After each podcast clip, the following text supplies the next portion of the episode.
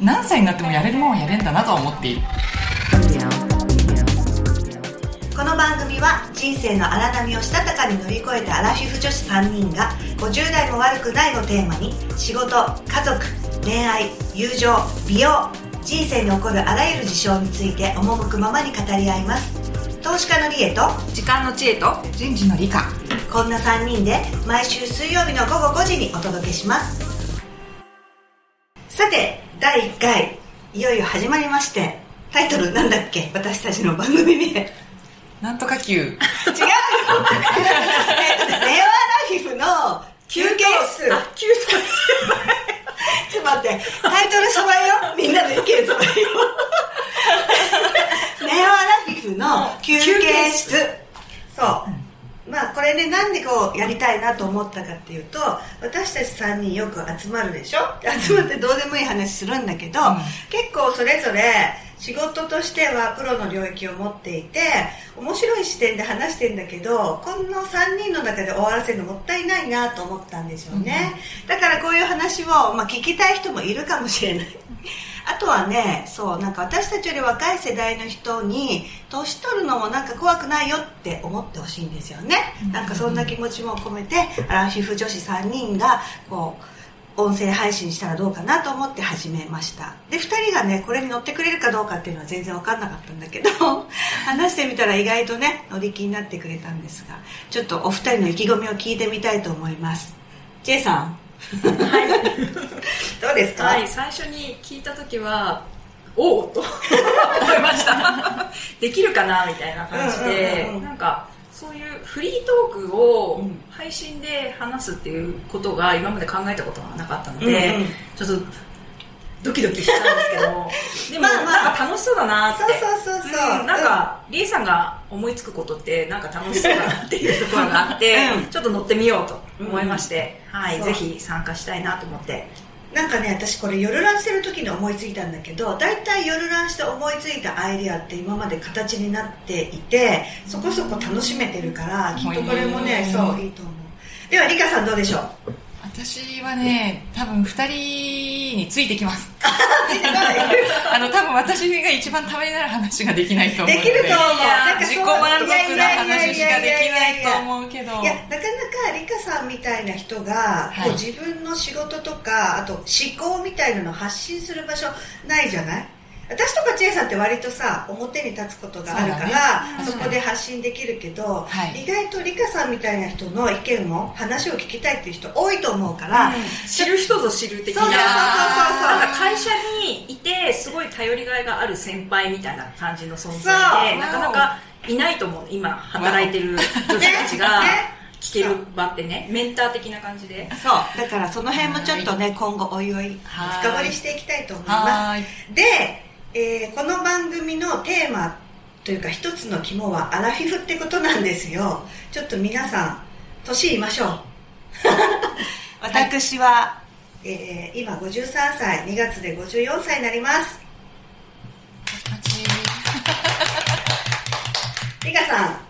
53歳。8月まで53歳。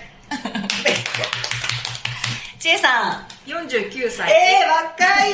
7月に50になります。いらっしゃい。なんかそしてね私自分が50歳にななる前ってすっごい抵抗があってあもう50歳来たら終わりだなと思ったしもう50歳来たら恋愛とかもう退場？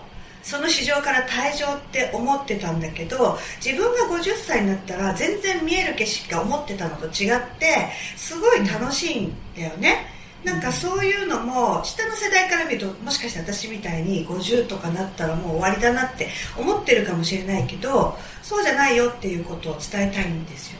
お二人どうですか？50歳。50歳ね、うん。私多分あのなんだろうな。体のうん。筋トレ始めたので人生最高に今が一番体が体仕上がってる仕上が仕上がってるっていうのは何的に、えっとね。どこ的に何向けに？体重と、うん。体脂肪率だとねもともと O 脚なんですよ私、下半身デブで O 脚でそれをねパーソナルトレーニングで直してもらったからへえこれって骨格の問題だなって思ったんだけど、うんちゃんと治るの？筋肉が移動して、うんうんうん。だから自分の思う、うん。例えば30代の時よりも今の体の方がいいぜってことでしょ、あのプロポーションとしてはだからいやこういう体になりたいっていうオーダーを出してそれにしてもらったの。じゃあちょっと脱いでもらう。ちょって 大したものではないけれどもでも多分そうそう体なんてさハードな物理的なもんだから変わらなさそうに見えるじゃない、うん。全然変わるの。だからすごい私ねなんだろうな何歳になってもやれるもんはやれんだなとは思っている。何歳でもやれるものはやれるってことです。何をやるかは別にしてやれることはやれるということ。なの。じゃあちょっと50あともう一歩で足を突っ込む千恵さんどうですか？うん、やっぱりイメージした50歳とは違うしめっちゃ楽しい、やっぱねどんどん楽しくなるよね。何なんだろうこれ。うん。なんか経験が増えてくるから、うん。例えば10年前とかになんか同じような出来事があったとしても、うん。その時は例えば仕事で失敗したりとか、なんかムカつく人がいて、うん。なんかキーって喧嘩して離れたとかあったりしても、うん。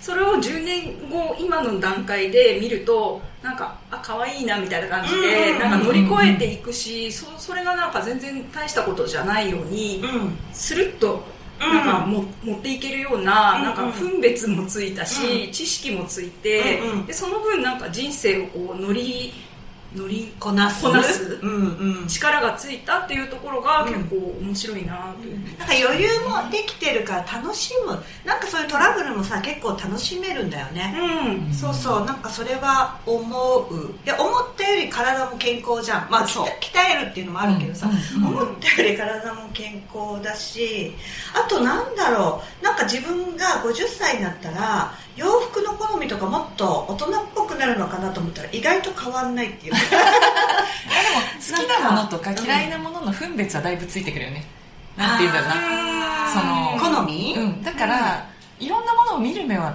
養われていくじゃない？その服に限らず。うん。なのでなんだろうな昔よりもだから無駄をしなくなるとかさ、でもね逆にね私そこが怖いんだよ。保守的になるというか無駄なんか冒険しなくなるっていうか、はいはいはいだから自分の似合う髪型とかファッション、うんメイクわかるじゃん、うん。だからそこから出なくなるっていうかさコンフォートゾーンから出なくなるっていうかさそうするとチャレンジしなくなるじゃん。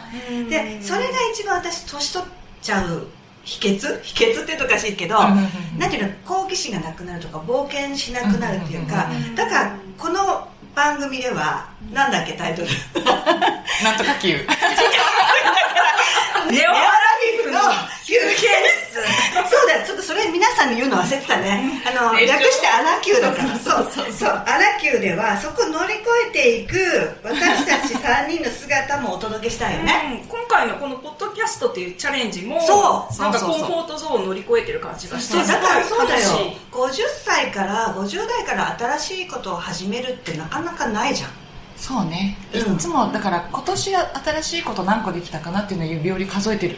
私いつも。そうだよね、だからこのポッドキャストもね2024年私たちが大きく飛躍する場としてぜひ皆さんもお付き合いいただければと思いますということで第1回目はこんな感じで終わりにしたいと思いますそれでは来週も水曜日の夕方5時、あらきゅうでお耳にかかりましょう。またね。